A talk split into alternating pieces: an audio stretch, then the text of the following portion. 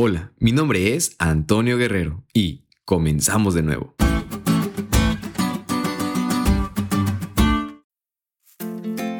Qué alegría es saber que inicia un nuevo tópico de estudio en este trimestre.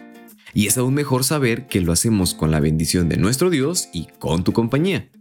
Es un gusto para el equipo de eSchool seguir compartiendo este ministerio con cada uno de ustedes.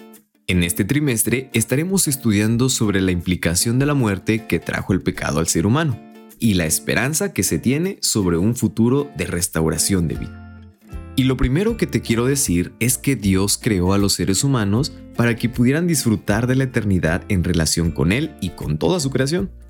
Pero la misteriosa aparición del pecado dentro de los atrios celestiales y la posterior caída de Adán y Eva distorsionaron esta relación Trágicamente, la muerte envolvió no solo a la raza humana, sino también a toda vida existente en la Tierra, desde las hojas que caen de los árboles a los animales aún más inocentes. Nuestro mundo está lleno de tristeza, dolor, sufrimiento y muerte. Pero, ¿todo acabará así?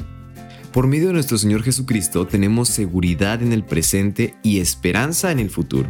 Y en este trimestre lo vamos a estudiar. Pero debemos comenzar por el inicio, y en esta semana estudiaremos a medida de lo que la Biblia nos dice sobre este.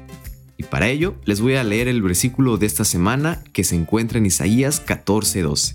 Y dice, ¿Cómo caíste del cielo, oh lucero, hijo de la mañana? Cortado fuiste por la tierra, tú que debilitabas a las naciones. Amigos, si quieres saber más sobre este tema, te invito a que estudies con oración y con mucho interés tu lección y junto con nosotros podamos aprender de la manera más cool. No te pierdas ningún podcast de este nuevo trimestre.